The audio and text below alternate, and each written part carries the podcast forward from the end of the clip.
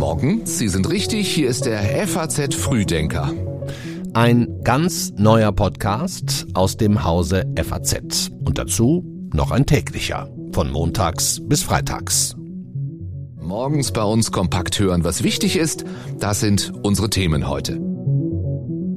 Die meisten von Ihnen werden den FAZ-Podcast für Deutschland kennen, unseren Daily am Nachmittag, eine knappe halbe Stunde alles, was Sie zu einem Thema wissen müssen. Tiefgehende Analysen, spannende Gesprächspartner, wirklich viele auserzählte Hintergründe. Und dieser Podcast für Deutschland bekommt jetzt das passende Gegenstück. Herzlich willkommen nochmal. Hier ist der FAZ Frühdenker. Jeden Morgen pünktlich um 6 Uhr mit dem ersten Espresso in der Hand das Wichtigste, was Sie aus FAZ-Sicht über den Tag wissen müssen. Nicht länger als zehn Minuten und auch am frühen Morgen schon hochaktuell. Vorher noch die Nacht in Kürze, also die Meldungen, die bis eben noch reingekommen sind.